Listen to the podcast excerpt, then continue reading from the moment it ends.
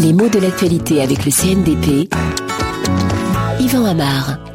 Le Parti socialiste grenouille à La Rochelle. Oh, l'expression est sévère, peut-être trop sévère, mais il est vrai qu'on l'a entendu euh, assez souvent depuis deux jours et même lu dans la presse à propos de l'université d'été du Parti socialiste qui s'est tenue le dernier week-end à La Rochelle, en France, et on a dit que ça grenouillait parce qu'on voulait ainsi commenter les discussions, les négociations, les accords, les désaccords, les tractations qui ont marqué cette sorte de petit congrès du Parti socialiste.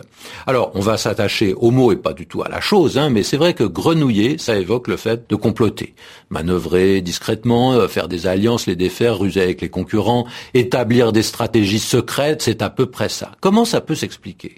C'est bizarre parce que la grenouille, a priori, c'est plutôt sympathique, ça a une bonne image, hein, euh, c'est un animal sans histoire, inoffensif, euh, on le retrouve dans des contes pour enfants qui sont pleins de légèreté, de bonne humeur, seulement voilà. Derrière la grenouille se cache le crapaud. Et tout s'explique par là. Enfin tout, beaucoup de choses. Hein. Le crapaud est de la même famille, mais sa réputation est beaucoup moins flatteuse. Tout ça, c'est très culturel. C'est pas du tout sûr qu'une grenouille soit plus propre ou moins propre qu'un crapaud. C'est pas le problème. Seulement, le crapaud, il fait plus de bruit que la grenouille. Il coasse fort. Il a un cri qui a mauvaise réputation. Et puis, euh, il est célèbre pour sa laideur. On dit d'ailleurs laid comme un crapaud. Même en parlant d'un homme, hein, on dit il est laid comme un crapaud, et ce n'est pas un Et puis enfin, on dit qu'il bave. Et la bave du crapaud, d'abord, elle est facilement associée euh, au sens figuré du verbe baver, c'est-à-dire dire du mal des autres pour leur nuire. Et en plus, depuis longtemps, elle est associée aux pratiques maléfiques des sorcières.